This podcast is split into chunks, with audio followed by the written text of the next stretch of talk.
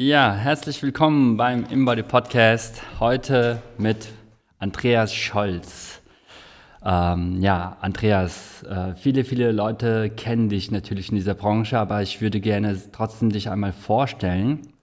Und zwar ähm, wissen ja viele nicht alles, was du machst und du machst so vieles. Deswegen ähm, will ich mir das nicht nehmen lassen, das alles nochmal kurz aufzuführen. Du bist Speaker, du hältst Vorträge in Fitnessstudios, in Unternehmen, auch im Fernsehen, bist zeitgleich auch Dozent äh, am IST-Institut, aber auch ähm, beim DFL äh, DFLV, also dem Deutschen Fitnesslehrerverband, warst auch Dozent bei der Inline Academy, äh, bist Autor von zahlreichen Büchern zum Thema Ernährung, Workout, Motivation. Bist in deiner Figurmacherei auch ähm, im Coaching tätig, das heißt, du coachst auch ähm, einzelne Personen bei dir direkt persönlich. Du bist studierter Ökotrophologe, äh, warst auch 2004 bis 2008 Präsident der Gesellschaft für Ernährungsforschung. Aber bevor du all das wurdest, warst du ein unglücklicher Verwaltungsbeamter, hast dann aber dein Hobby zum Beruf gemacht äh, wir kennen uns seit vielen, vielen Jahren und ähm, es war uns damals eine sehr, sehr große Ehre, dass du bei unserer aller, allerersten Imbody Academy als Gastdozent dabei warst und auch ähm, einen Vortrag gehalten hast gegen, also vor Studioinhabern. Und äh, wir haben seitdem sehr, sehr viel von dir gelernt, äh, auch vielen von deinen, viel von deinen Ansätzen auch an unsere Kunden weitergeben können. Wir sind sehr, sehr stolz darauf, dass du mit uns arbeitest, mit unserem System auch arbeitest und ähm, das Ganze aber auch auf einer sehr, sehr hohen ähm, wissenschaftlichen Ebene machst. Und deswegen freut es mich sehr, dass wir heute die Zeit gefunden haben, diesen Podcast gemeinsam zu machen. Andreas, danke dir nochmal für diese Zeit und herzlich willkommen beim Embody Podcast. Herzlichen Dank, mein lieber Chang. Herzlich willkommen, meine Damen und Herren. Ich freue mich sehr, bei diesem Podcast heute dabei zu sein. Äh, Andreas, du bist bekannt wie kaum einer in dieser Branche. Ne? Du bist seit wie vielen Jahren? 30 Jahren in dieser Branche aktiv. Ja, ja ich denke, dass die viele Studiobesitzer mich kennen, außerhalb die Mitglieder vielleicht nicht so viel, gerade so die jüngeren Leute, die haben andere Idole, ja, aber ich mache das ja Vorträge seit 2003 und ich denke schon, dass wir so ein paar Leute kennen. Ja, ja, ja. ja. Ich meine, du bist so viel rumgereist äh, in den letzten Jahren und hast sich dadurch aber auch fest etabliert als eine Instanz äh, und eine Koryphäe im Bereich äh, Ernährung und Training. Und ich kenne keinen, der so wissenschaftlich rangeht, aber, aber auch so publikumsnah diese Inhalte wiedergeben kann. Du hast eine bestimmte Rhetorik, die du dabei äh, verwendest, äh, die einfach sehr, sehr ehrlich geradeaus ist ne, ungefiltert. Und ich glaube, das ist das, was die Leute auch wissen, wo, was, was sie an dir haben. Ja? Wenn sie also sich auf dich einlassen, dann wissen sie, da kommt Andreas Scholz und nichts anderes und kein weichgespieltes Programm. Und äh, das ist aber auch das, was die Leute wollen und ähm, dich auch so, so attraktiv macht als, als Speaker in dieser, in dieser Fitnessindustrie. Aber wie, wie du und wie alle anderen auch, wir sitzen alle in einem Boot ne? und die Flut hebt alle Boote, aber die, die Apple, die senkt auch alle Boote und äh, das heißt, äh, diese aktuelle Situation muss ja auch an dir irgendwie Spuren gezeigt haben und ähm, ja, deswegen, ne? wie geht's dir erstmal? Ja. Vielleicht ganz kurz zu den wissenschaftlichen Arbeiten. Ja, ich bin Wissenschaftler und heute Morgen habe ich tatsächlich überlegt, welches T-Shirt ziehst du denn jetzt an? Weil ich habe noch ein T-Shirt, da steht drauf Experience-Based. Es gibt ja Evidence-Based und Experience-Based. Und ich bin eher, na gut, so ein bisschen Wissenschaft, aber ich lerne viel mehr in der Praxis, was ist da passiert, weil für viele Sachen gibt es keine wissenschaftlichen Fakten, weil meine Patienten teilweise so viele verschiedene Krankheiten oder Störungen haben, dass es da das gar nicht gibt. Also erstmal, ich bin dann eher so ein bisschen, ja, und äh, eher auch praxisorientiert habe so die ganzen Erfahrungen gesammelt in den Jahren und hart aber ehrlich, ja, das steht bei mir auch auf manchen Flyern drauf. Und das ist einerseits gut, die einen mögen das, sagen, Mensch, wenn du Scholz buchst, dann weißt du, was du kriegst, dann kriegst du klare Ansagen. Das heißt, du musst doch mal einstecken können sozusagen. Und die anderen sagen, nee, den will ich gar nicht, den wollen wir gar nicht haben, weil äh, das, der ist uns zu hart. Aber es ist ja nun mal so. Ne? Man muss ja nicht jedem gefallen. Aber ich äh, auf diesem Weg auch nochmal ganz herzlichen Dank an alle Studiobesitzer, die hier zuschauen, die mir die ganzen Jahre ein wundervolles ein wundervolles Leben ermöglicht haben. Ich bin so viel rumgekommen, ich habe so viele tolle Menschen kennengelernt, natürlich auch viel Geld verdient in dieser Zeit. Ja, und äh, herzlichen Dank an alle Studiobesitzer, die mir die Treue gehalten haben und mich auch gebucht haben. Ja. Und ja, wie es mir geht, Mensch, wir haben heute den 15.03.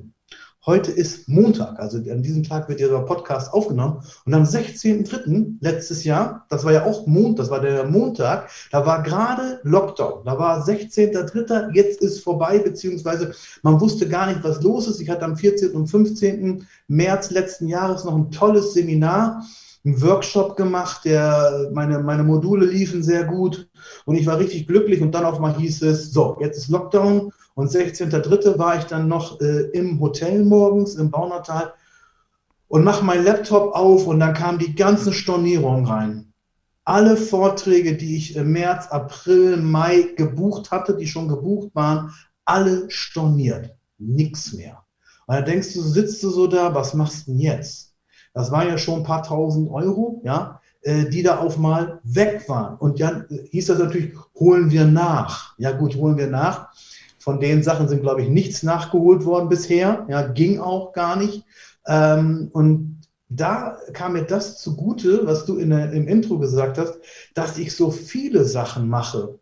Die Leute wissen ja gar nicht, was machst du eigentlich alles? Und mein, mein geschätzter Kollege Patrick Heitzmann sagte immer zu mir, Andreas Scholz steigt auf ein Pferd und ritt, äh, stieg auf ein Pferd und ritt in alle Richtungen davon. Weil ich mich nie so richtig festgelegt habe. Bin ich jetzt Speaker oder bin ich jetzt Coach oder bin ich dies oder bin ich das? Aber gerade das hat mir dann wirklich den Po gerettet, weil ich wusste, ey, Speaker ist jetzt nicht mehr, Dozent ist jetzt auch nicht mehr, aber du hast ja schon Online-Coaching angefangen. Bau das jetzt aus. Und du hast mit Zoom angefangen und du hast dies gemacht und das gemacht. Deswegen, wenn du mich fragst, wie es mir geht, mir geht es gut. Ja, also in jeder Krise steckt eine Chance, sage ich immer. Man muss dann halt neue Sachen machen.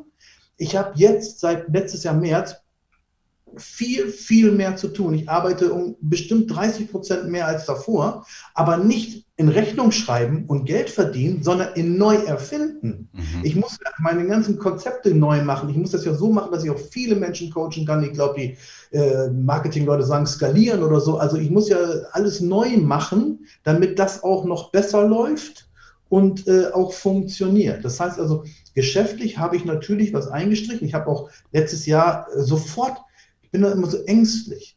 Ja, ich habe am 16.03. sofort Panik gekriegt. Ich habe gedacht, Mann, ich kann jetzt die Familie nicht mehr ernähren, ich kann meine Autos mir nicht mehr leisten, ich kann nicht mehr wegfahren. Ich habe richtig Panik geschoben. Ich habe da mit meinen Mitarbeitern gesprochen. Ich sage, ey, wir haben jetzt keine Aufträge mehr. Ich weiß echt nicht, wie es weitergeht, obwohl es so ein Tag war. Weil ich habe so gute Mitarbeiterinnen gehabt.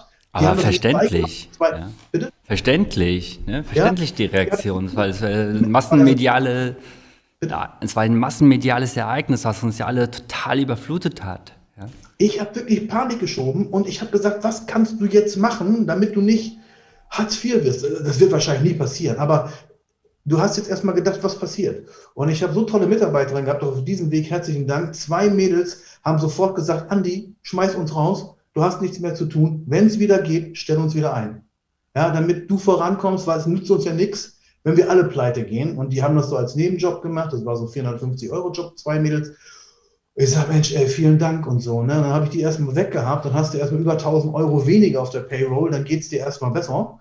Und dann habe ich leider heute überreagiert, glaube ich. Ich habe sofort meine, ich habe ja die ganzen Jahre echt gut verdient. Also ich muss mich echt nicht beschweren. Und ich habe mir dann Autos dafür gekauft. Und ich habe sofort meine beiden dicksten Autos verkauft weil ich gedacht habe, die kannst du dir nicht mehr leisten. Und ich wollte nicht irgendwie ins Minus kommen oder irgendwas, dass irgendwas passiert. Ich habe also sofort reagiert, ich habe nicht den Kopf in den Sand gesteckt, sondern okay, das funktioniert jetzt nicht mehr. Du musst jetzt ein Online-Coaching ausbauen, du musst jetzt deine Akademie Zoom ausbauen, du musst äh, äh, Sensware-Messung machen und so weiter. Du musst jetzt irgendwas machen, was schreiben oder so oder Zooms machen, Online-Seminare machen, damit das funktioniert. Und von daher kann ich dir sagen, dass es betriebswirtschaftlich oder geschäftlich würde ich mich nicht beschweren. Weil ich tägliche Arbeit, tägliche Ergebnisse, das ist ganz wichtig. Also mhm. du darfst nicht den Kopf in Sand stecken oder so. Du musst einfach irgendwas machen. Und ich habe auch ganz viel gemacht, was kein Geld gebracht hat. Mhm. Aber ich habe es einfach gemacht. Ich kann mir nicht vorwerfen, irgendwas nicht gemacht zu haben oder faul gewesen zu sein. Mhm. Ähm, natürlich war sehr, sehr viel Aktionismus dabei, der überhaupt nichts gebracht hat, ja, der eher Geld gekostet hat. Aber es, es ging, es ging.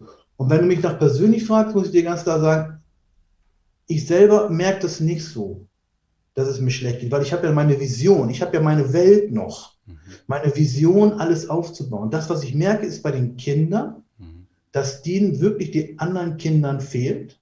Mhm. Und ich merke das bei meinem Sohn, es war immer, ist immer noch lieb, also ich meine Kinder sind immer die Besten, ja? Mhm. aber er war immer so cool und ausgeglichen. Mhm. Und jetzt merke ich, seitdem der Homeschooling hat und irgendwas funktioniert nicht, was ich bei Mathe was zeichne mit einem Zirkel oder irgendwas, dass er das, den Zirkel gleich in eine Ecke schmeißt, ich kann das nicht und so sagt, was er früher nie, nie, nie gemacht hat, hätte. Der hätte die Lehrerin gefragt oder irgendwas. Und dieses ganze Homeschooling, das können wir nicht. Also Gott sei Dank war es meine Frau auch am meisten, ja. Das ist echt schwer. Und ich merke das auch bei meiner Frau, die ist auch so lange im Homeschooling, der fehlen die Menschen.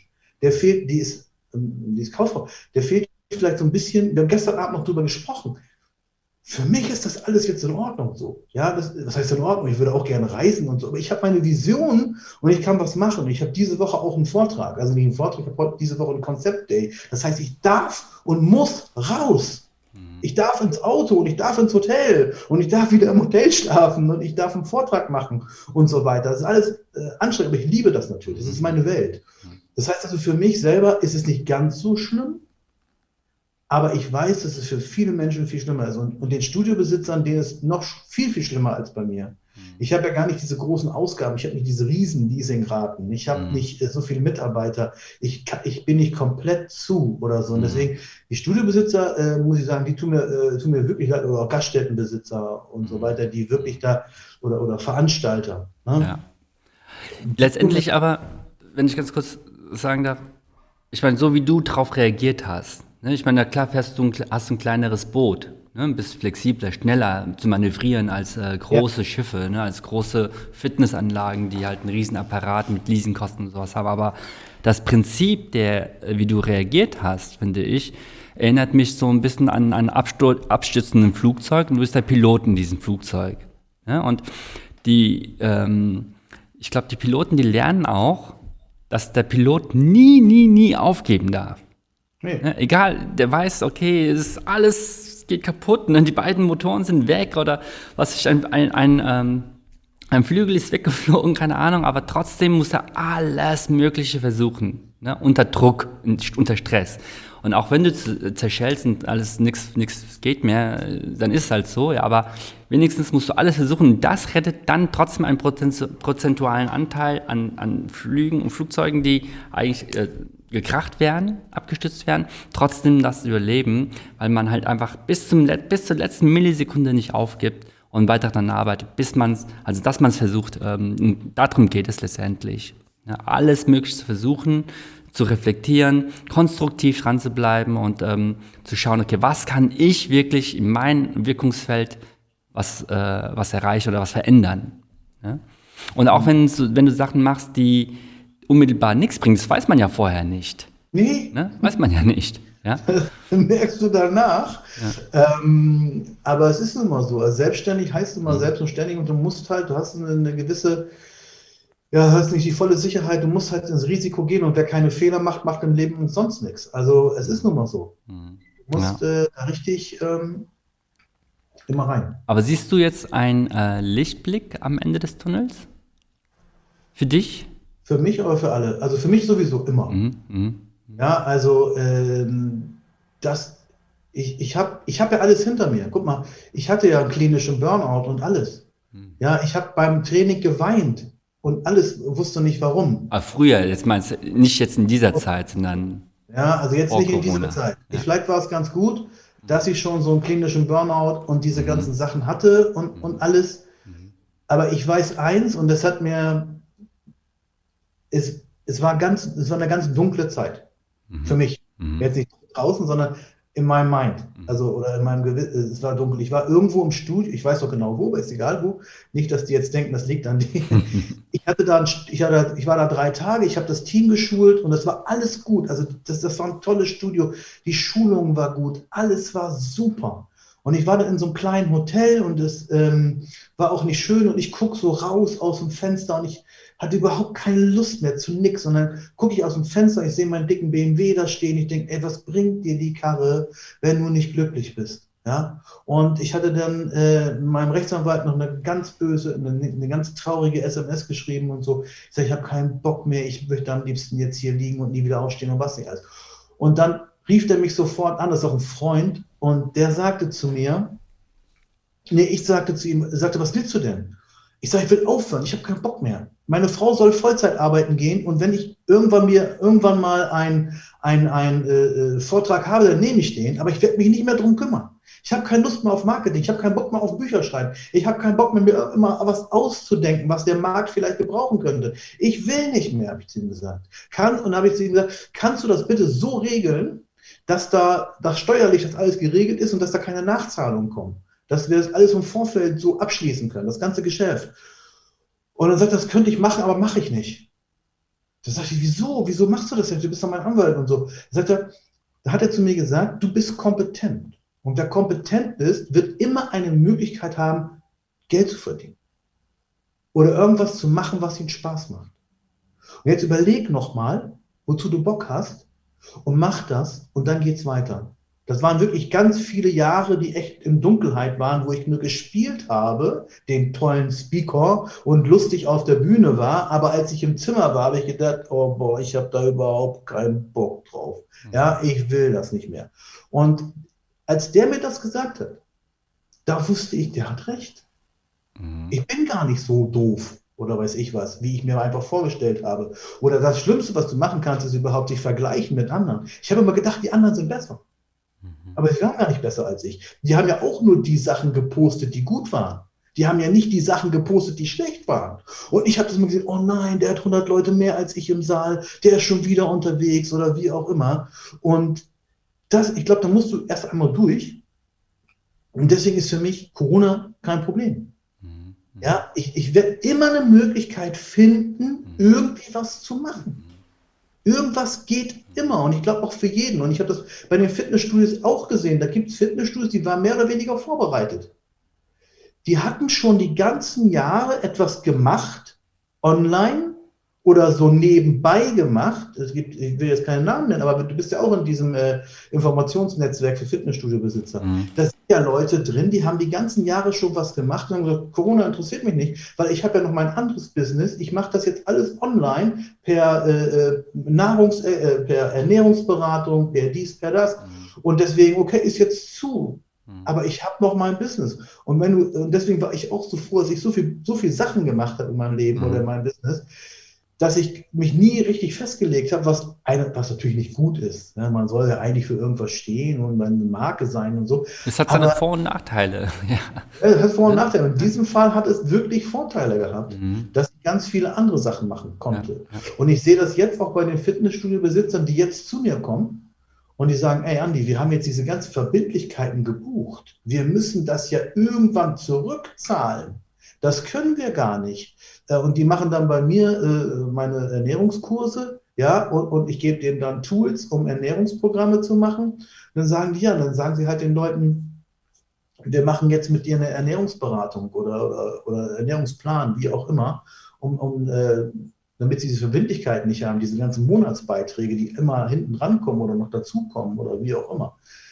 Also ich glaube, ähm, das gibt immer eine Möglichkeit, wobei es nicht, wobei es auch wirklich für manche schlimm ist, wenn die nur ihr, nur, in Anführungszeichen, ihr Studio haben und können nicht aufmachen. Mhm. Äh, das geht ja auch ans, äh, an die Nerven. Ja, ja. ja, das ist ja nicht nur der ganze Lebenstraum. Du hast so einen Lebenstraum gehabt, du wolltest Menschen helfen, gesund zu sein oder irgendwas und dann darfst du das nicht. Mhm. Und jetzt ab seit gestern oder ab heute darf man nach Mallorca fliegen, aber man darf ins Fitnessstudio gehen. Mhm. Das ist ja auch irgendwie alles so ein bisschen. Ja, ja.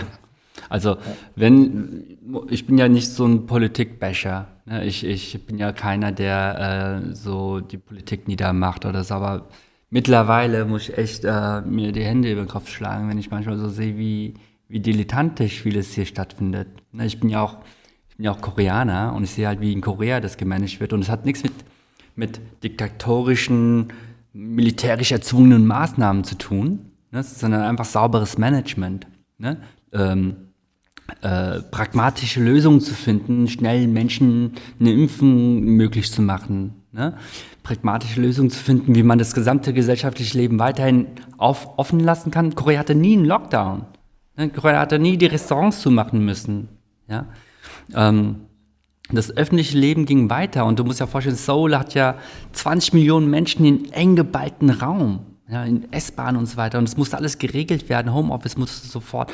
Homeoffice ist ja in Korea ein, ist ja, ist ja wie Urlaub. Ne? Der Chef hat das als Urlaub gesehen, als, als ähm, sozusagen Fake-Urlaub, ne? Fake-Arbeiten. Ne? Das war überhaupt nicht möglich. Ne? Jetzt hat sich das aber auch durchgesetzt. Ja?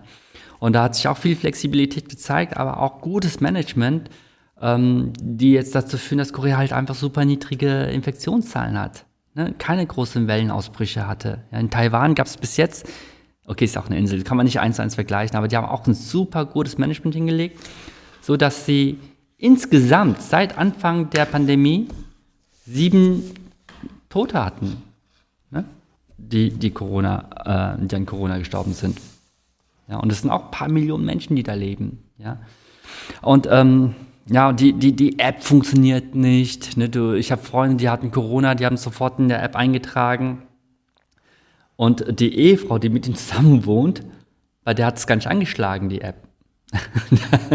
dass, sie, dass, sie, dass sie irgendwie ein Risikogebiet ist oder, oder äh, höheres Risiko hätte oder so. Ne? Alles ja. totale Fiaskos, finde ich. Ja. Ähm, aber, aber gut, das ist, das ist nochmal ein anderes Thema. Aber was du gesagt hast, fand ich halt super interessant, weil äh, es sich herausstellt, dass das ist so ein wiederholendes Muster, finde ich, für Leute, die erfolgreich sind. Es hängt nicht davon ab, wie viel Kohle man hat und wie, viel, wie groß die Ressourcen sind, auf die man zurückgreifen kann. Das ist auch ein Faktor, aber das ist nicht der entscheidende Faktor. Der entscheidende Faktor ist immer der Kampfgeist, ne? die innere Einstellung. Ja? Und auch den Kampfgeist in so einer Form zu haben, dass man sagt, und ich glaube, das hat so interpretiere ich das jetzt mal, korrigiere, ich, korrigiere mich, wenn ich da falsch liege, dir geholfen, in deinen, in deinen dunklen Stunden zu sagen, hey, äh, ich kann gar nicht scheitern. Ne? Was ist das Schlimmste, was passieren kann? Ich erfinde mich dann halt nochmal neu, weil ich, die, der wichtigste Wert, den ich habe, das bin ich selbst. Ne? Das, was mein Gehirn kann und, und das ist auch das, was der Anwalt dann auch getriggert hat, ja, zu sagen, hey, du, du kannst, du hast was drauf. Ne? Egal wie es wird, du kannst dich immer wieder neu aufraffen von innen heraus, weil du jemand bist, der es drauf hat. Und ich glaube, das ist so ein Selbstbild, der reproduziert sich selbst. Ne? Das ist ein organischer Wachstum, der daraus entstehen kann. Und das macht den Unterschied aus zwischen jemandem, der organisch erfolgreich ist oder jemand, der kurz wie so ein Strohfeuer mal Erfolg hatte und das dann ganz schnell wieder weg ist. Ja.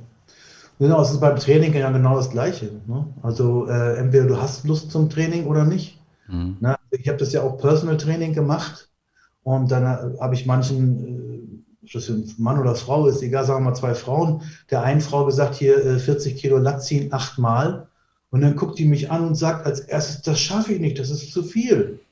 Es ist doch klar, dass es da nicht schafft. Mhm. Und die andere guckt mich an und sagt, mache ich. Mhm. Und hat sie nur sieben geschafft und steckt zwei, äh, zwei Scheiben ab und macht noch vier hinterher mhm. und sagt immer vier mehr, als du sagst. Ja, wer, wer von beiden wird mehr Erfolg haben? Mhm. Ja, beim Training. Die, die sagt, ich kann das nicht, mhm. oder es ist zu schwer, oder die sagt, ich probiere es wenigstens. Und wenn das nicht geht, dann mache ich halt zwei Scheiben runter und ziehe nochmal vier hinterher. Ja, und das ist genau das Gleiche äh, auch im Geschäft. Also wir nicht wäre die mega reich oder, oder was auch immer. Aber ich glaube jetzt schon, dass ich, ich, ich gebe nicht auf. Mhm. Ja, Weil die Sinnhaftigkeit ja auch irgendwo dahinter steht, hinter dem, was du machst. Ja, das ist ja das, was ich will. Ne? Und, und, und das ist meine Vision und, und, das mache ich gerne. Und jeder hat ja so Fähigkeiten und, und Talente, die sonst jemand anders nicht hat. Mhm. Ich war ja damals Verwaltungsfachangestellter. Ja, das habe ich gemacht.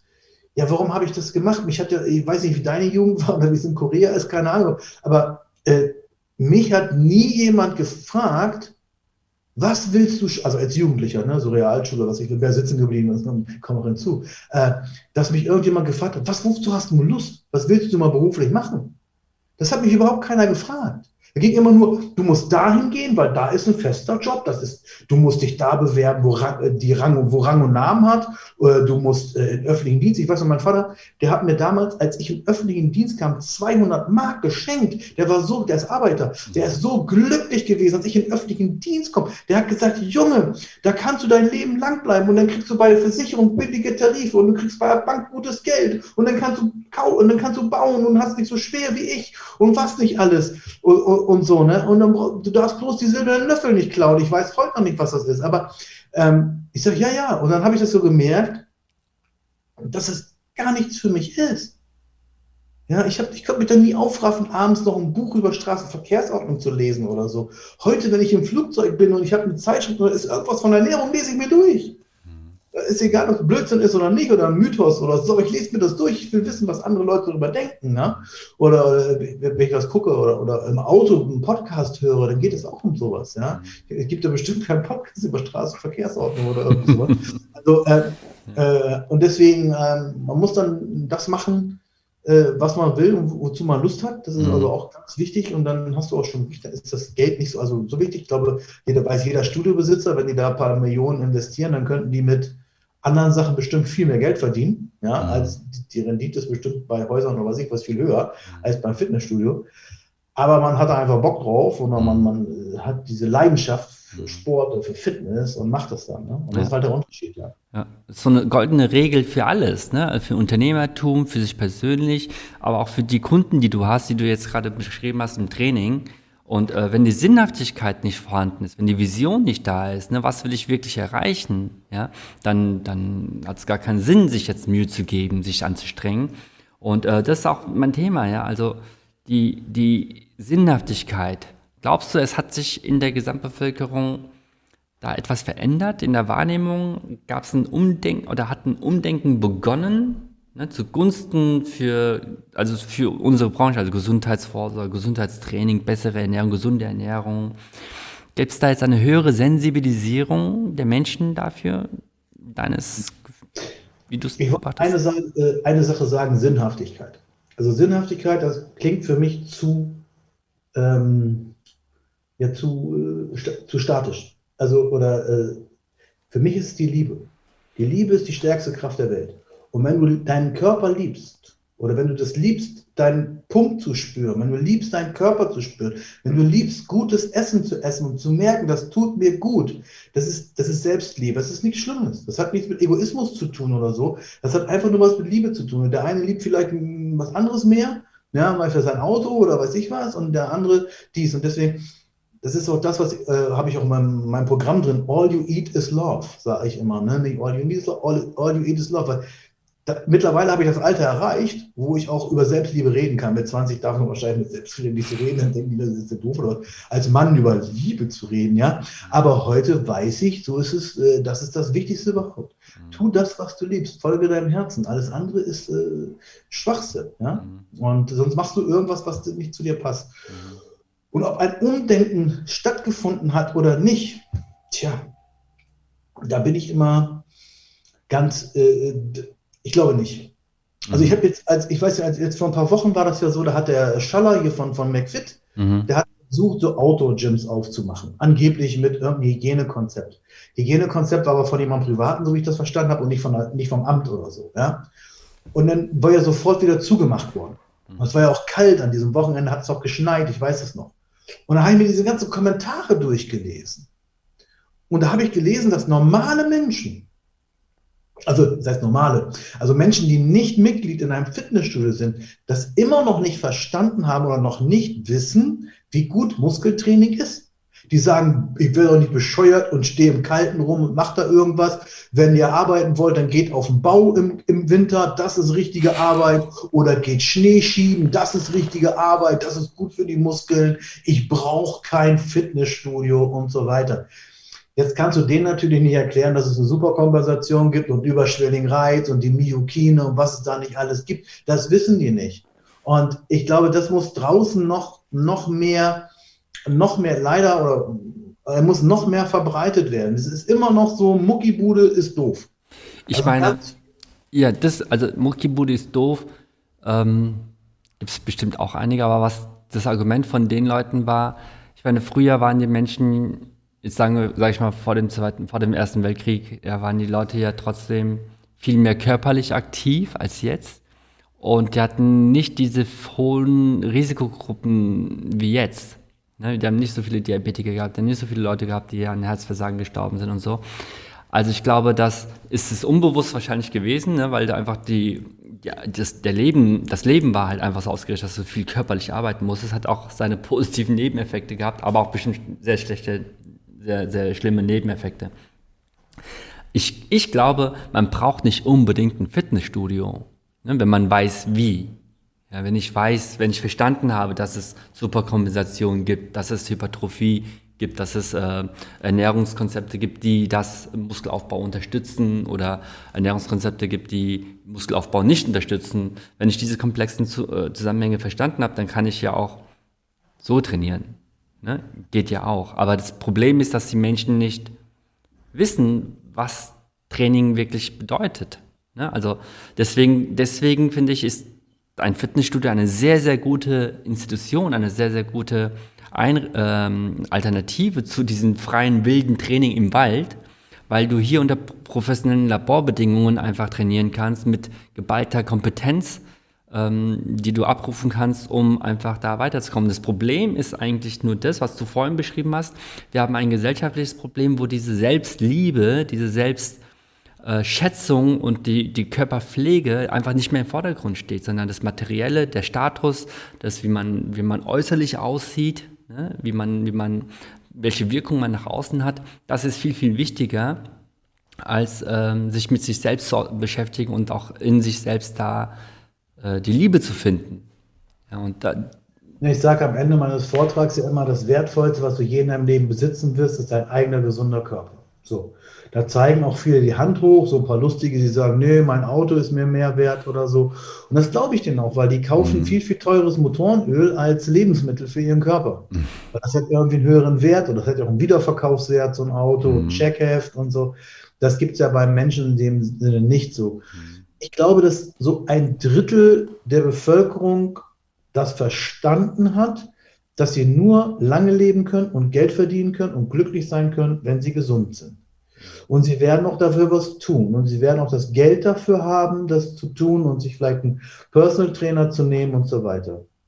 Ähm, bei den Fitnessstudios gibt es Unterschiede. Es gibt den Discounter für 19 Euro oder wie viel auch immer.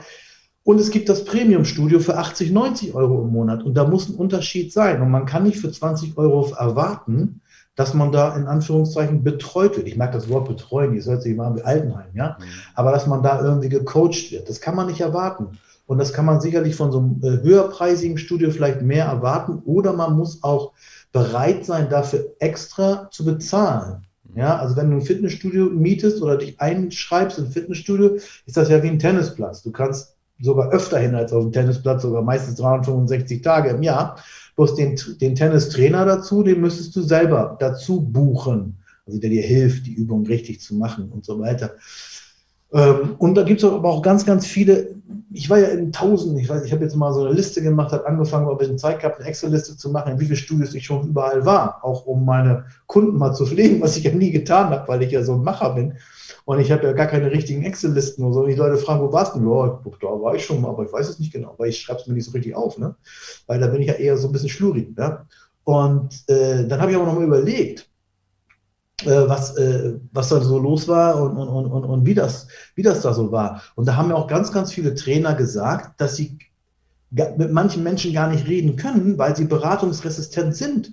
Die wollen gar nichts lernen oder was gezeigt haben. Die sagen, ey, ich, von acht bis fünf habe ich gearbeitet, der Chef hat mir den ganzen Tag gesagt, was ich machen soll.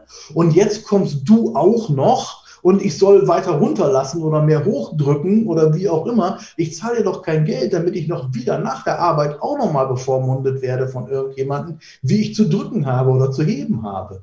Ja, mhm. und da muss man wahrscheinlich auch mehr zusammenkommen irgendwie und mehr Menschenkenntnis bekommen, mhm. um diesen Menschen auch wirklich zu helfen oder helfen zu können, wenn sie es wollen. Ja? Mhm. Und ich sehe auch in ganz vielen Fitnessstudios, wo ich trainiert habe, da Leute mit einem Plan rumlaufen im Studio und die wissen gar nicht, was das für eine Übung ist und keiner ist da, der ihnen helfen kann.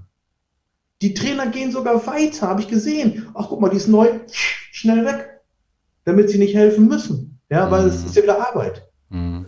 Und ich glaube, da müssen beide sich ein bisschen besser verstehen. Mhm. So, ne? die, die Fitnessstudios und auch die Mitglieder und was, was kann das Mitglied verlangen, was nicht und, und so weiter. So, so ein Miteinander wäre da eigentlich ganz schön, aber ich glaube, man kommt nicht drum rum, äh, Personal Trainer zu beauftragen, beziehungsweise was extra zu bezahlen. Ja.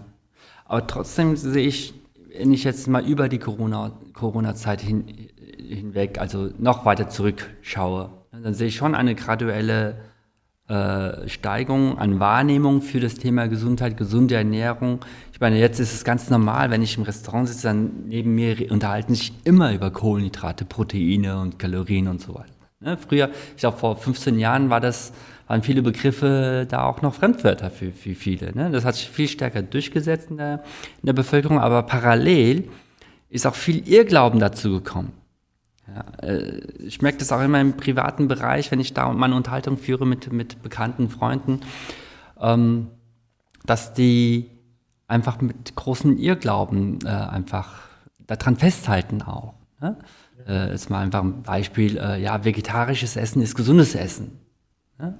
Äh, solche, solche Glaubenssätze einfach fest verankert haben und sich auch nicht mehr davon wegreißen lassen wollen. Ist einfach mal als Beispiel genannt. Ne? Ähm, und die Frage ist immer so, wer ist die Kompetenz? Ne, wer weiß es genau? Ja, und, und, und diese Diskussionen sind sehr, sehr mühsam, weil du kannst ja nicht wissenschaftliches aufbereiten und sagen, hier, ich mache jetzt eine Metastudie und ich suche alle Studien raus, die genau diese Aussage belegt haben, weil in den Studien selbst dann nochmal Widersprüche sind oder unter den Studien äh, Widersprüchlichkeiten vorhanden sind. Ja. Ähm, was sind denn die größten Irrglauben, mit denen du konfrontiert wirst zum Beispiel? Ich glaube, dass es alles gar nicht so kompliziert ist. Es wird alles nur kompliziert gemacht. Und man versucht ja immer irgendwas da rauszukriegen, rauszufinden, was wieder neu ist, ob das jetzt die glykämische Index ist, die glykämische Ladung oder was auch immer. Dabei sind die Gesetze so, wie sie sind, also wie sie waren und so bleiben sie auch. Und ähm, wenn man jetzt zum Beispiel Gesetze, steht bei mir sogar hinten an der Wand, dass jeder Marketingberater sagt zu mir, nein, du darfst nicht Gesetze sagen, das ist zu hart, du musst Tipps sagen oder Regeln. Ich sage, nee, Tipps oder Regeln ist für mich, wasch mich, aber mach mich nicht nass. Das ist nichts Klares. Gesetz ist klar. Wenn zehn Leute vom Kirchturm springen, kommen zehn unten an, egal in welcher Stadt. Alle kommen unten an, das Gesetz der Erdanziehungskraft. Genauso ist, wenn, oder wenn jemand LSD nimmt und springt, kommt er auch unten an, weil es ist das Gesetz der Erdanziehungskraft. Und bei der Ernährung ist es auch das Gesetz. Das Gesetz, der erste Gesetz der Ernährung lautet, gibt dem Körper das, woraus er besteht. Und ein Körper besteht nicht aus Keksen. Ein Körper besteht aus Wasser, Eiweiß, Fett, gesunden Fettsäuren, Mineralstoffen und als letztes Kohlenhydrate. Und wenn du in der Reihenfolge isst, dann ist es gesund und alles andere ist Blödsinn. Das braucht man alles nicht, dieses glykämische Index und was nicht alles. Das wird alles nur verkompliziert. Ich meine, ich komme nun mal aus dem Bodybuilding, also das ist nicht gut für mich, das weiß ich, ja. Ich weiß doch, dass viele Studiobesitzer, wenn die mich sehen, wenn ich mit Bodybuildern abgebildet bin, dass ich schon drei Leute weiß, die mich ausgeladen haben. Ja, weil die Mitglieder gesehen haben, ach, den Scholz wollt ihr einladen, das ist doch der, der mit so halbnackten Leuten auf Facebook rumsteht, ja und äh, haben mich dann mehr oder weniger ausgeladen, weil sie das, äh, weil sie das nicht wollten und so. Aber das ist doch die, das ist doch ganz einfach. Die essen alle Reis, Huhn, Brokkoli und so weiter und, und es funktioniert. Die müssen doch nichts Neues erfinden. Das ist das Gesetz der Thermodynamik. Ist du mehr als du verbrauchst, nimmst du zu, ist du weniger, nimmst du ab. Und ich glaube, dass diese ganzen Leute, die irgendwelche Mythen erfinden, einfach nur versuchen, irgendwelche Abkürzungen zu finden, um sich nicht an die Basics zu halten, um dann irgendwie abzunehmen oder irgendwas. Ja, das ist mhm. alles für mich nur äh, verteufelt. Ja, mhm irgendwie äh, Mogelei, mhm. wenn du so willst. Ja. Aber ähm, jetzt hast du jemanden im Coaching, du machst ja dieses Individualcoaching auch und ähm, die Leute, die, die von sich aus zu dir kommen, die haben ja schon eine starke Motivation in sich. Ja. Aber trotzdem in diesen Phasen gibt es ja so Auf und Abs. Ja. ja. Und das heißt, äh, ich kann mir das so vorstellen, ich habe noch nie persönlich jetzt äh, jemanden in Ernährung oder in Training gecoacht, weil das nicht mein Metier ja. ist. Ja, aber ich kann mir vorstellen, wenn du jemanden hast, der nicht so stabil ist, ne, der nicht so gefestigt ist. Ähm, er hat jetzt einen Impuls, ne, sage ich mal ganz klassischerweise, es ist der 1. Januar und äh, ich habe mir neue Vorsätze genommen und du weißt, der ist, das kann wieder ganz schnell instabil werden, diese Haltung. Aber der kommt zu dir und du merkst schon in den Gesprächen oder in der zweiten, dritten Sitzung, merkst du, ähm, ja, die, die Motivation lässt so ein bisschen nach. Ne? In deiner Erfahrung jetzt als Coach, was zieht am stärksten? Ne, wie kriegst du die Leute, kann man das, schafft man das überhaupt, die Leute zu motivieren über Rhetorik, über eine bestimmte Art, über eine bestimmte, bestimmte Psychologie, ne, über eine bestimmte Taktik? Ähm, wie gehst du da vor? Das kommt darauf an, wen du vor dir hast. Wenn du jemanden hast, der schon krank ist, ich habe auch Leute, die haben Herzinfarkt gehabt, die haben vielleicht äh, Kreislaufkollaps gehabt oder was auch immer, die muss man leider über Schmerz motivieren muss man sagen, wenn du so weitermachst, musst du noch zwei Tabletten mehr. Und bei Männern, wenn du denen sagst, dann wirst du impotent, dann ist schon ein Problem. Also dann, dann machen die was, ja. Und wenn du Frauen sagst, naja gut, dann kriegst du halt Haarausfall, wenn du so weitermachst. Das ist auch ganz schlimm. Ne? Also dann, dann kannst du die über den Schmerz so ein bisschen motivieren. Du willst ihnen ja nur helfen. Du willst ja, dass die weniger Tabletten nehmen und so weiter. Und alle anderen musst du eher mit der Freude motivieren. Überleg dir mal, du kannst jetzt bald ein neues Kleid anziehen und deine Nachbarn, die klatschen dir, die applaudieren dir zu und deine Kinder und was auch immer. Das kann man machen. Bloß ich will ganz ehrlich zu dir sein, ich habe diese ganzen Probleme nicht bei meinen Kunden und Kundinnen, weil die schon alles hinter sich haben, weil die schon alles Mögliche probiert haben und nicht geklappt hat und weil, bitte, nicht überheblich, nicht, dass ich jetzt überheblich bin, aber ich habe zum Beispiel früher Ernährungspläne für 49 Euro gemacht und für, bei 49 Euro haben 80 Prozent keinen Erfolg gehabt. Jetzt mache ich den gleichen Plan für 200 Euro und jetzt haben 80 Prozent Erfolg weil da so ein bisschen mehr Zwang hinter ist, beziehungsweise ein anderer Wert hinter ist. Es tut mhm. mehr weh und dann machen sie das. Und wenn ich merke, dass jemand am Struggeln ist, wie man so schön sagt, mhm. dann kann man auch mal sagen, lies dir mal The Secret durch oder lies mal Tony Robbins oder vielleicht auch, äh, wie heißt der andere noch, äh, Wolf, und, und, und guckst du mal an, ob dir das vielleicht was hilft. Und selber nimmt man die auch so ein bisschen ins Gebet. Du meinst Wolf of Wall Street oder Jordan Belfort meinst du, oder was meinst du? Ähm, nee, warte, ähm, kommen wir jetzt gerade nicht drauf. Wie heißt Christian? Christian Bischof, Entschuldigung, nicht ah, Wolf, ja. Christian Bischof. Solche Sachen, wenn man, das hilft bei manchen Leuten, ja, manche haben das verpönt und was ist das denn für Blödsinn, aber bei manchen Leuten hilft das ja. Und dann muss man halt ausprobieren. Oder Bodo Schäfer, die 30 Gesetze der Gewinner oder so, das ist ja vollkommen egal. Mhm. Und manchen Leuten hilft das, die hören das und sagen, ja, stimmt, hast du eigentlich recht. Oder vielleicht hören sie von mir was oder so. Oder kommen bei mir aufs Seminar. Mhm. Aber so eine gewisse Grundmotivation muss schon da sein. Ich habe gerade Freitag hier gehabt, einen jungen Mann, der war bei mir und äh, letztes Jahr und der hat in, einer, in einem Monat acht Kilo abgenommen und erheblich an Körperfett verloren und sah ganz neu aus innerhalb von einem Monat. Und die ganze Familie hat gesagt, boah, wie hast du das gemacht, Kai? Ja, ich war beim Scholz und ich habe ihm richtig eingeschenkt. Ja? Und weil ich wusste, der will was, der kann auch, der kann, der hat den Mindset dafür. Und der saß jetzt und der hat seinen Vater mitgebracht. Und der Vater ist über 70, wiegt über 130 Kilo. Der ist aber genauso, der hat sich gefreut, dass er jetzt abnimmt und dass er endlich eine, eine Richtlinie hat und der wird jetzt immer gesünder und immer, immer lustiger. Und dann hat er noch eine Schwester und die, die findet es jetzt auch total gut, die hat auch Bock und die hat einen Freund. Mhm. Und der saß nur dabei. Mhm. Und der ist nur mitgekommen, weil alle drei gekommen sind, hat er gesagt, na komme ich nur mit, ich zahle das auch. Aber wahrscheinlich wird das nicht so mhm. den Erfolg bringen, weil er von innen ganz anders ist als die anderen drei. Mhm. Also so ein bisschen was von innen muss schon kommen. Äh, ich glaube, wenn das nicht ist, dann braucht man vielleicht auch einen Mental Coach, Mental Coach, der einem, äh, der einem da hilft. Mhm. Ich persönlich habe bei meinen Kunden weniger diese Probleme weil bei dir halt ist ja auch eher so, dass du sagst, hey, wenn, wenn das nichts ist, dann geh. Ne? Ja. Dann, dann passt es halt nicht. Ne? Ja, Entweder genau. machst du das, ja, so Deswegen äh, Mensch statt Makros. Ne? Also es geht um Menschen, nicht um Makros. Und es gibt halt Menschen, die passen zusammen und manche Menschen passen halt nicht zusammen. Mhm. Ne? Wenn man jetzt, ist ja egal, es gibt ja verschiedene Modelle, was es für Menschen gibt, ob du Gesichter lesen machst oder was auch immer. Mhm. Es gibt die sogenannte Biostrukturanalyse, die man halt einteilt, welches Teil des Gehirns mhm. benutzt du am meisten. Ja, es gibt einmal den das Stammhirn, das sind so die grünen Menschen, das sind die geselligen Menschen, die werden nie was, die wollen eigentlich nichts ändern, die wollen zusammen sein mit anderen und sind gesellig und das sind tolle Menschen, die vielleicht äh, Krankenschwester sein können, weil sie halt so einfühlsam sind.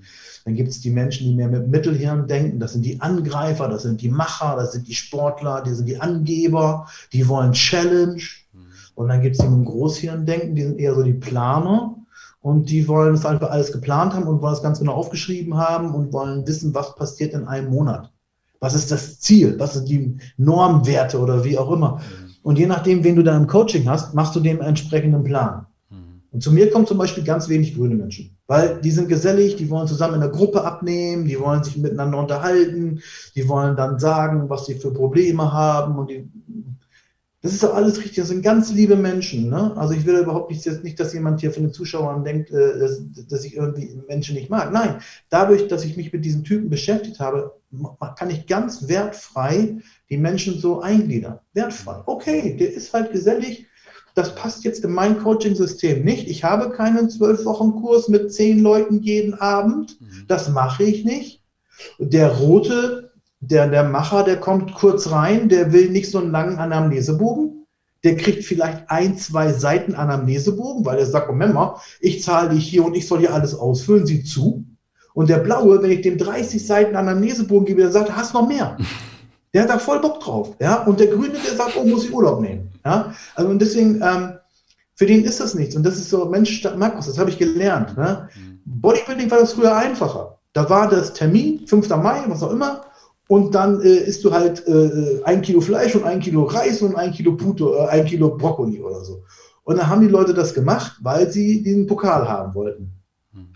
Und die anderen, die keinen Pokal haben wollen, die vielleicht nur gesünder werden wollen oder andere Kleidung haben wollen, dann musst du halt gucken, wo ist der Schmerz oder wo ist der, wo ist der Grund und wie gut sind die motiviert, das zu machen. Und du machst mit denen, heutzutage sagt man Agreements, ja, mhm. machst mit denen halt ein Agreement, was, was bis wann zu schaffen ist. Ne? Mhm. Und ah, äh, ja. das, das ist halt das Unterschied mit den Menschen. Und genauso müssten, glaube ich, auch als Trainer müsste man so auch mit Leuten umgehen beim Training. Ne? Die ja. einen wollen vielleicht ein bisschen mehr reden beim Training, die anderen wollen nicht viel reden. Mhm. Die wollen sofort wissen, was muss ich machen. Mhm. Und die anderen wollen, also die wollen nicht, ich sag mal böse, die wollen nicht vollgelabert werden. Mhm. Mach jetzt zehn, fertig. Ja? Mhm. Und der nächste macht zehn und der blaue fragt, warum. Mhm. Ja? Warum zehn, nicht zwölf? Ja. Und wie lange zehn? Und wie lange zwölf? Oder wie auch immer. Und wenn man das auch so ein bisschen Verständnis dafür hat, glaube ich, dann kann man auch besser mit Menschen umgehen. Mhm. Das sollten Kinder lernen. Kinder es, sollten lernen, dass es verschiedene Menschen gibt. Ja, ja. Aber man braucht ja auch für sich selbst eine, ist schon mal eine Analyse, wer ist man selbst, ne? wie ist man selbst drauf. Ja, ne? ja. Und äh, es, man braucht ja auch ein starkes, gesundes Selbstbewusstsein, um auch äh, Menschen, die jetzt sagen wir mal rot sind, ne? so, so Alpha-Tiere, und die kommen dann zu dir und sagen, diktieren dir, was sie wollen.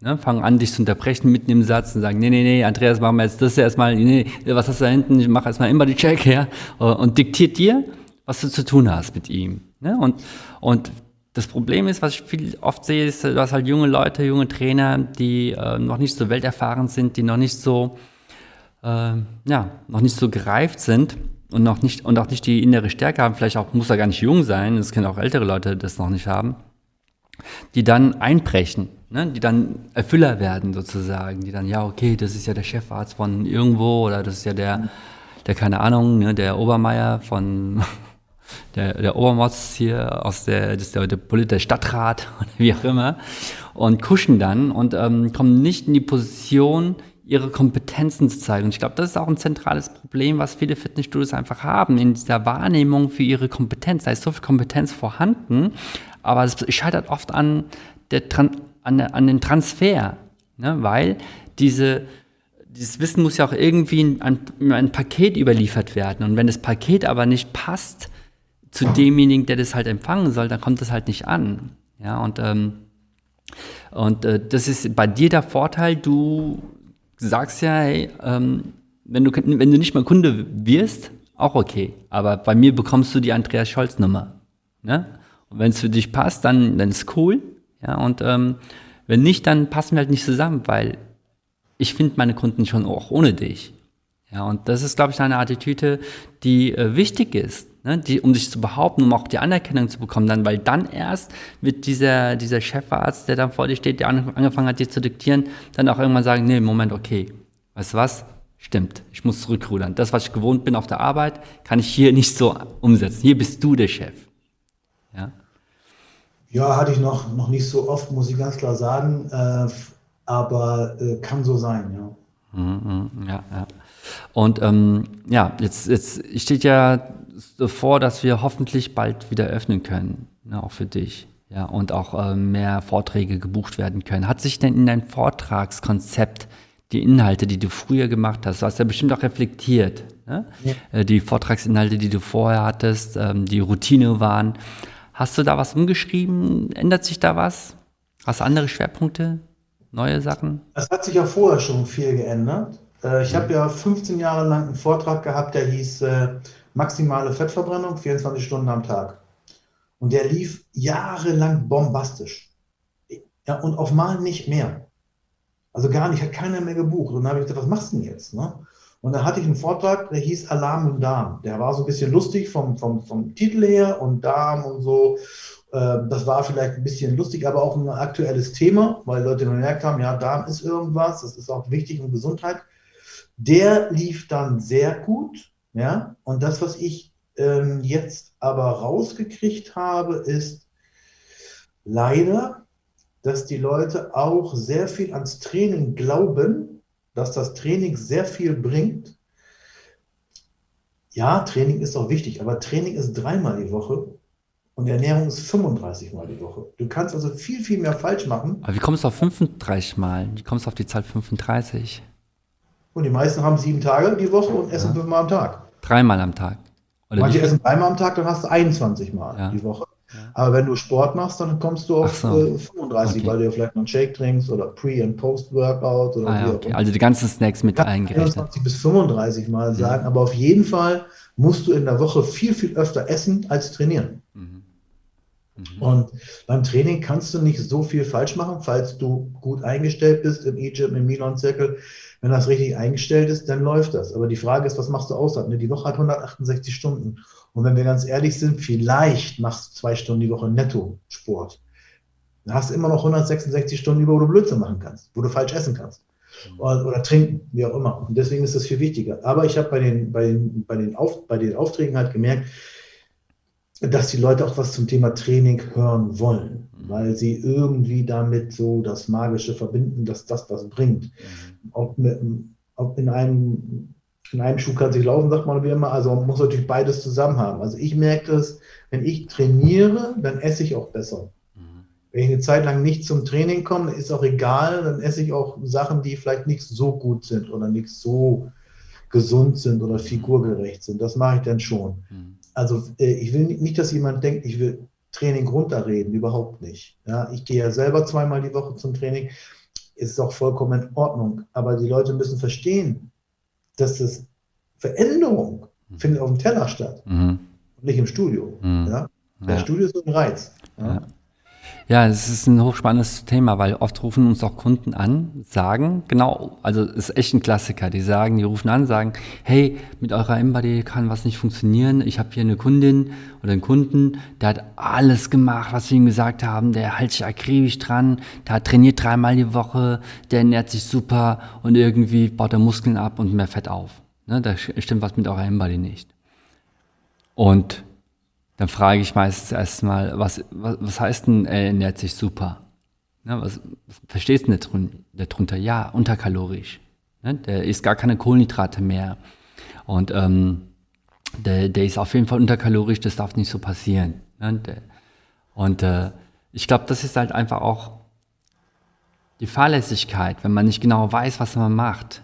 Ja, und das, ähm, diese Kompetenz einfach, die ist nicht die, das ist auch nicht so einfach, ja, ähm, diese Kompetenz zu haben. Selber alles machen. Ne? Also man kann nicht, man kann nicht äh, äh, irgendwas, man kann auch nicht äh, Auto fahren oder jemandem zeigen, wie ein Autofahren geht, wenn man selber nie Auto gefahren ist mhm. oder so. Man kann auch nicht Wein verkaufen, wenn man selber keinen Wein trinkt wahrscheinlich. Mhm. Und beim Fitness ist genau das Gleiche. Es gibt ganz, ganz viele kompetente Trainer und mhm. alles. Aber es gibt auch natürlich ähm, Studios habe ich schon selber erlebt, die haben alle Diagnosegeräte, die es gibt. Mhm.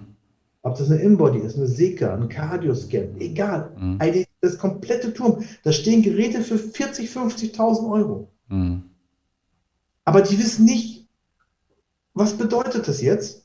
Und das Schlimmste ist, was mache ich jetzt damit? Hm. Was mache ich mit dieser Analyse? Und dann kommt ja, da musst du ein E-Gym-Zirkel und vielleicht noch Vegesan essen. Ja, oder Stoffwechselkur oder so. Und das fehlt dann. Das ist natürlich auch viel Arbeit, das weiß ich. Jemanden wirklich zu coachen, hm. Ernährung und Training ist viel Arbeit. Hm. Und ähm, weil, ja, viel, weil auch die Leute viel Irrglauben einfach haben und viele Glaubenssätze haben, die nicht so stimmen. Ne? Und ja, das ist schwierig, gesagt, die wegzubekommen davon. Kohlenhydrate oder so, ne? Ja, ja. Soll irgendwie gut sein. Ja, ja, ja. Ja. Ähm, ja, okay. Ja, also du hast, ähm, du wirst weiterhin Vorträge halten. Dein Thema, Themenschwerpunkt wird sich auch um Ernährung, aber auch um Training drehen. Ja, du, zusammen, äh, wie passt das zusammen? Ja, ich wahrscheinlich wird auch was äh, wieder natürlich was mit Gesundheit reinkommen, mhm. Immunsystem mhm. wird kommen, mhm. ist immer schon dabei gewesen mhm. sein, ist immer schon dabei gewesen, aber das, das zentrale Thema wird die Selbstliebe bleiben, dass man einfach die Leute mhm. erstmal motiviert. Mhm. Und das ist auch das, was du hast vorhin über Politik gesprochen. Ja, wir wollen nicht über Politik sprechen, weil ich glaube, das macht keinen Sinn. Ähm, aber was mir in der Politik fehlt, sind Vorbilder. Wir haben niemanden in der Politik, der irgendwie sagt, das ist gesund. Ja. Alle sagen nur Maske oder Impfen oder wie auch immer. Mhm. Und alle, die Vorbilder sein könnten, mhm. die schmieren sich mit Nivea ein oder weiß ich was. Ja? Mhm. Oder essen Funny Chips oder was auch immer. Wenn so ein Yogi Löw oder Schweinsteiger und wie die alle heißen, wenn die mal hingehen würden, ey, Vitamin D ist wichtig, die werden das bestimmt nehmen. Mhm. Vitamin D ist wichtig, falls ihr Corona bekommt, ich wünsche es euch nicht, aber der Verlauf wird nicht so schlimm sein, wenn ihr einen guten Vitamin D-Status habt. Und wenn ihr Eiweiß isst, dann wird euer Immunsystem besser sein. Und wenn ihr Krafttraining macht, ist es gegen Osteoporose. Wenn die das sagen würden, das wäre der Knaller. Weil wir als Fitnessstudio, das ist, hast du sich damals mal gesagt, dass, dass in dieser Rangliste, wem willst du dein Leben anvertrauen, der Fitnesstrainer ganz weit unten ist? Nee, gar nicht auf der Liste ist. Nee, ganz nicht. oben ist Pilot, Feuerwehrmann, Arzt, Apotheker, Sanitäter. Genau. Und dann lass doch mal äh, von denen äh, da ein was, was sagen, was, was gesund ist oder so. Mhm. Das würde ich mir wünschen. Mhm, mhm, Weil das hätten wir, da hätten wir eine Menge ja. viel mehr davon als, als andere. Findest du, dass die Fitnessbranche in dieser Zeit, in dieser Lockdown-Zeit, in dieser Corona-Zeit, wie, wie, wie, wie hast du das empfunden oder wie hast du das beobachtet? Wie hat sich die Fitnessbranche bis jetzt geschlagen? Und ähm, was ist dir dabei so aufgefallen? Hast du, weil, weil ich denke mir einfach, die, die, Krise ist die Krise für sich, der Lockdown ist ein Problem für alle, aber sie ist auch ein Katalysator ne, für viele Probleme, die bereits existierten. Ja? ja. Ähm, wie zum Beispiel der, der nicht so hartnäckig, streng umgesetzte äh, Wille zum, zur Gesundheit, ne, sich als Gesundheitsdienstleister zu positionieren. Ne, das war so, ja, wir machen das mit, steht auch bei uns auf der Fahne, aber wirklich intensiv sich damit auseinandergesetzt und auch alle Prozesse daraus, daran ausgerichtet und so. Das hat halt ein bisschen gefehlt. Jetzt will man das machen ja, und das freut mich auch. Aber wäre diese Position schon vorher stärker ausgebildet worden, dann hätten wir wahrscheinlich ähm, eine bessere Strahlkraft gehabt nach außen. Im Moment werden ja die die Fitnessstudios mit einem, äh, mit, mit Puffs gleichgestellt sozusagen, ja, von der Öffnung her und so ja. weiter. Mhm. Also ist, ich glaube, man hat in den ganzen Jahren nicht geschafft, eine Lobby zu bilden, eine Interessenvertretung zu bilden, die wirklich sagt, hier kannst du gesund werden. Die Leute haben immer nur gedacht, das sind die Pumper und so weiter. Vielleicht wollten die Leute auch, vielleicht war für die Menschen auch Figur oder so immer wichtiger als Gesundheit, dass sie gesagt haben, ja, wenn ich das mache, dann, dann äh, passt mir die Hose besser oder irgendwas, aber dass jemand mal an Osteoporose gedacht hat oder Sarkopenie oder irgendwie sowas, das war wahrscheinlich die ganzen Jahre nicht präsent. Mhm. Und das hat wahrscheinlich gefehlt. Ja. ja. Ja, ich meine, das erste, was halt postili postili postilu äh, postuliert. postuliert wurde, ähm, war ja die Systemrelevanz. Ne, wir sind systemrelevant. Ja. Ähm, und ich dachte, ja, systemrelevant, ja, ich habe es auch mal verwendet, ne, weil es ist natürlich ein, ein provokativer Begriff oder auch äh, etwas, was ziehen kann. Aber sind wir nicht wirklich. Ne? Ich, hatte, ich hatte Henry Gockel im Podcast und das nochmal für mich, finde ich, sehr, sehr gut aufgeschlüsselt. Wir sind gesundheitsrelevant vielleicht, aber nicht systemrelevant. Ne? Systemrelevant Sind andere Leute, ja. Ja, aber äh, gesundheitsrelevant könnten wir sein, sind wir es aber nicht. Ne? Weil wir kennen ja die Zahlen von den Fitnessstudios, wie viele Menschen, wie viel, wie viel Prozent der Leute, die trainieren, wirklich erfolgreich trainieren. Und da wissen wir alle, das, sind, das ist ein vernichtend kleiner Prozentsatz. Sieben Prozent habe ich in der Body Life mal gelesen. Ja, ja. Und daran müssen wir arbeiten. Ja. Daran müssen wir arbeiten. Nur wenn, wenn beide Seiten das wollen. Dann muss das muss alles viel kleiner werden. Dann muss es kleine familiäre Studios geben, wo jeder seinen eigenen Trainer hat oder wo auch die Leute das wollen. In so einem großen Discounter, glaube ich, geht das gar nicht. Das, das Discounter ist für meines Erachtens für Fortgeschrittene mhm. ganz gut, die schon mal trainiert haben, die nur die Geräte brauchen mhm. und die wissen genau, Latziehen geht so und Bankdrücken geht so. Mhm. Aber für die, die äh, wirklich neu dabei sind und sagen, Gesundheit ist meine Welt, ich glaube, die sind in kleinen Personal Trainer Studios besser aufgehoben. Aber glaubst du, dass die erstens, also zwei Sachen, zwei Umbrüche. Einmal die höhere Sensibilisierung für Gesundheit. Ich, ich finde schon, dass sie stattfindet. Und das zweite ist Digitalisierung. Die Menschen haben viel mehr Apps, die haben viel mehr Möglichkeiten, digitalen Content abzurufen, sich zu informieren. Fitnessstudios hätten die Möglichkeit, eine viel skalierbar, also skalierbar ihr, ihren Content zu verbreiten in ihrer Region. Ne? Also nicht nur an ihre eigenen 1000 Mitglieder eine Message zu vermitteln, sondern auch darüber hinausgehend über hybride Geschäftsmodelle, da wirklich Contents, wirklich guten Gesundheitscontents rauszuströmen. Ob die jetzt bei Ihnen trainieren oder nicht, ne, oder ihr, äh, zweitrangig, aber die Leute hast du in deinen Kanälen drin und du kannst die Leute sozusagen äh, an dich binden, an deinen Contents bieten, binden. Und das ist, glaube ich, eine sehr, sehr große Chance. Ja? Aber man muss das Thema Gesundheit wirklich hartnäckig verfolgen. Ja, und zwar konsequent und auch glaubwürdig. Und das kann, das geht nicht an der Aufarbeitung seiner eigenen Kompetenz daran vorbei. Deswegen finde ich, sind Menschen wie du einfach absolut wichtig, weil du trägst diese Kompetenz ja in den Markt hinein, in die Betreiber hinein. Und du coachst die, die, die, die Teams für, diese, für dieses Know-how. Und das ist, glaube ich, jetzt einfach der wichtigste Content, den man braucht.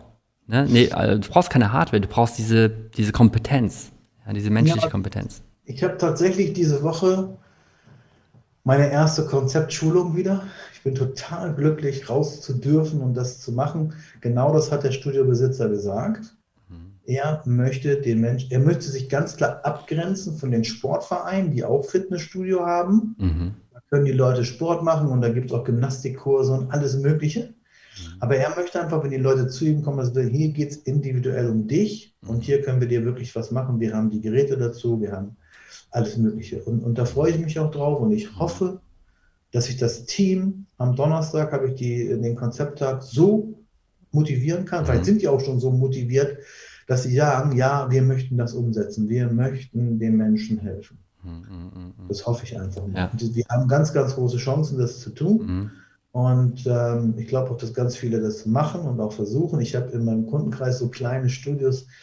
Hermann heißt der eine, der hat, der hat die äh, nach dem ersten Lockdown sich ein Auto gekauft und hat die Leute von zu Hause abgeholt. Wow. Zum Training geholt, weil er wollte, dass sie wiederkommen, weil die hatten Angst. Mhm. Also ich weiß nicht, wie du das mitgekriegt hast, aber als der erste Lockdown vorbei war, und das wieder aufging, dann, dann hat man eigentlich gedacht, jetzt müsste eigentlich alles kommen, man, es müsste richtig voll werden, aber die Leute hatten ja Angst.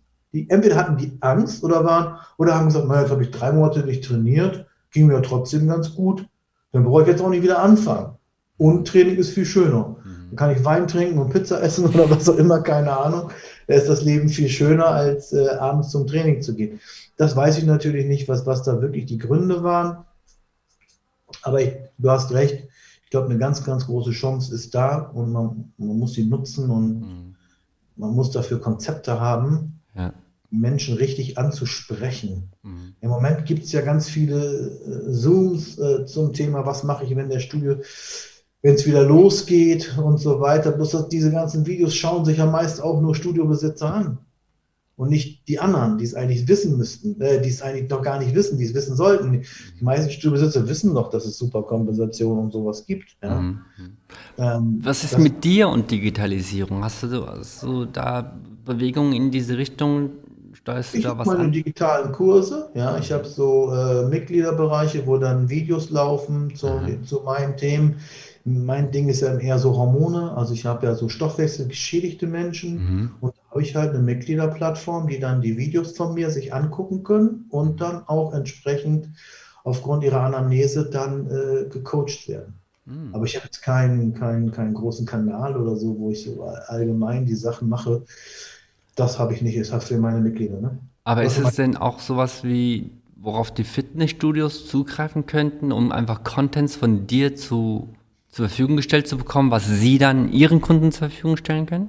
Ja, Hast du das- da so das- ein Modell? Das bei mir Module. Ne? Also äh, ich habe ja meine Figurmachakademie heißt ja äh, Lösung statt Gelaber. Ja, das ist also wirklich knallhart. Das sind die Lösungen und nicht lange rumlabern. Kein von mir aus muss, ich habe es vorhin schon mal jetzt gesagt, aber bei mir muss keiner wissen, was ist ein glykämischer Index oder so. Das ist Mhm. alles, das sind drei Tage Schulung, Blödsinn, die keiner braucht. Mhm. Habe das ja selber IST und, und, und DFLV, da mache ich das doch. Drei Tage lang erzähle ich da irgendwas, was kein Mensch braucht. Mhm. Ja, aber es ist immer so im Lehrplan drin. Ja? Bei mir gibt es halt nur Lösungen. Was, was mache ich wann und fertig? Und wo, auf welchen Knopf drücke ich, damit die Lösung kommt? Das ist alles ganz einfach. Es ist ja alles nicht so schwierig. Und also, Mhm. Wenn jemand krank ist, ja, wenn jemand äh, Krebs hat oder sowas, ja, das ist wirklich, da kannst du nicht einfach auf den Knopf drücken. Ja? Aber jemand, der gesund ist, nur ein bisschen zu schwer ist, Mhm. was sollst du da viel kaputt machen, wenn der mal ein bisschen weniger ist, wenn der mal ein Mhm. bisschen besser ist? Da kannst du nichts kaputt machen. Mhm. Ja, also, ähm, und deswegen, das ist so meine Welt. Mhm. Lösung statt Gelaber. Eben schnell was fertig machen, dass die Leute ähm, Erfolg haben. Und die habe ich jetzt, mittlerweile habe ich ein paar Fitnessstudio-Besitzer, die auch zu mir kommen, die das Thema Ernährung äh, erkannt haben und halt genau wissen wollen, wenn ich so eine Inbody-Waage habe oder eine Tarniter, ist egal, und da kommt irgendein Ist nicht egal. Aber das egal. ist nicht egal. okay, wenn also ein äh, Inbody kommt äh, und ein Ergebnis kommt, was mache ich damit? Mhm. Wie viel Kohlenhydrate kriegt er jetzt? Aber nicht Makros, sondern ich sage ja nie jemandem, du sollst 100 Gramm Kohlenhydrate am Tag essen, sondern du sollst so und so viel Lebensmittel essen Mhm. von Kohlenhydraten. Also ich mache aus Zahlen Lebensmittel. Mhm. Weil die, die, die Leute essen ja keine Zahlen, die essen ja Brot oder Reis oder irgendwas. Ja? Ja, ich finde es sehr schön, wie du das vorhin formuliert hast mit der Liebe. Ich, äh, ich kann mich damit sehr, sehr, sehr gut anfreunden, weil ähm, das auch mein Antrieb ist. Ne? Ich, äh, also ich ähm, habe Freude an meiner Arbeit. Ne? Und ich, ich liebe es, in dieser Branche zu arbeiten, weil die für was so Positives steht einfach. Ja, was, für, wa- was Unverwerfliches. Ja? Es gibt kein Argument gegen Fitness. Ja, ja. Es gibt Argumente gegen, gegen Alkohol, gegen Versicherung, was ich was, aber gegen Fitness gibt es nichts. Mhm, mhm. Ja? ja. Und deswegen, Und sind es zu Preisen, die, die in Relation zu den Nutzen, den du generieren kannst, dadurch einfach äh, nix ist. Ja, auch wenn du 100 Euro im Monat zahlen würdest, ne, machen ja einige, ne, äh, ist es trotzdem, steht es nicht in einem negativen Verhältnis zu dem Nutzen, den du dadurch äh, erzeugen kannst für dich, weil letztendlich, wie du es sagst, was ist das Wertvollste, was du hast? Das ist nun mal dein Körper. Ja?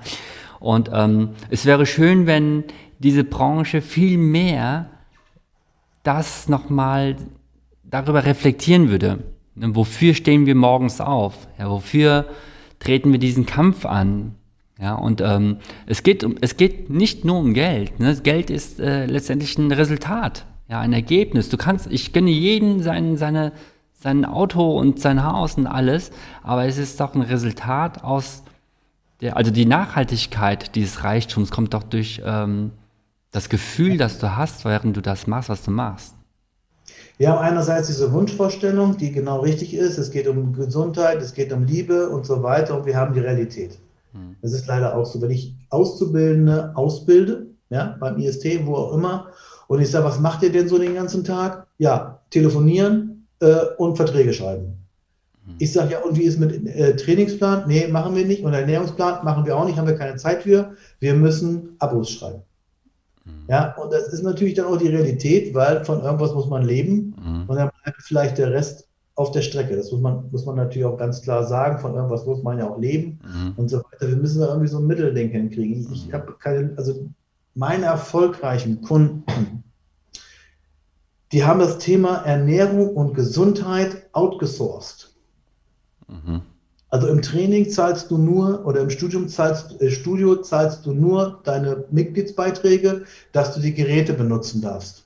Mhm. Wenn du aber mehr haben willst, wie Ernährungsberatung oder irgendwas, ist das outgesourced oder eine andere Firma, in ein anderes Häuschen, in ein anderes Büro damit die sehen, das Geld kommt nicht hier dem Fitnessstudio zugute, sondern dem Gesundheitsanbieter dem Figuranbieter, was auch immer, damit die Leute auch verstehen oder die Leute denken, ja, ich zahle ja schon hier 40, 50 Euro, dann ist ja wohl der Ernährungsplan umsonst. Oder das Personal Training ist umsonst. Oder mir werden irgendwelche Übungen gezeigt für kaputte Knie oder ich weiß nicht was, ja. Mhm. Ähm, und das, äh, die haben das outgesourced und dann wissen die Leute, das ist jemand anders. Und mhm. dann wird das auch extra bezahlt und auch gemacht. Mhm. mhm. Viel besser akzeptiert sozusagen. Ja, genau. Gut, Andreas, ja, wir sind ja. viel durch die Themen durchgereist. Ich meine, wir könnten auch jetzt äh, wahrscheinlich ja, weitere ja. Themen aufreißen. Aber ich hoffe, wir werden noch einen weiteren Podcast mal machen. Ne? Vielleicht zu einer, wenn wir, wenn wir so eine Phase weiter sind, ja, wäre auch nochmal interessant, ja, wie die, ich meine, wir beide, wir beide bleiben ja eh in Kontakt.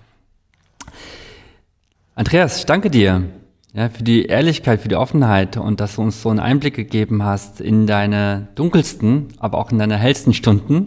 Ja, sehr, sehr inspirierend, sehr, äh, sehr, sehr bereichernd und wünsche dir jetzt in der ersten Sitzung, die du jetzt hast, diese Woche viel, viel Erfolg und auch weitere viele, viele neue Konzepte, ja, ja. Konzepttage und Schulungen und Vorträge. Ich freue mich drauf. Danke dir. Herzlichen Dank, liebe Zuschauerinnen und Zuschauer. Tschüss, tschüss. Ciao.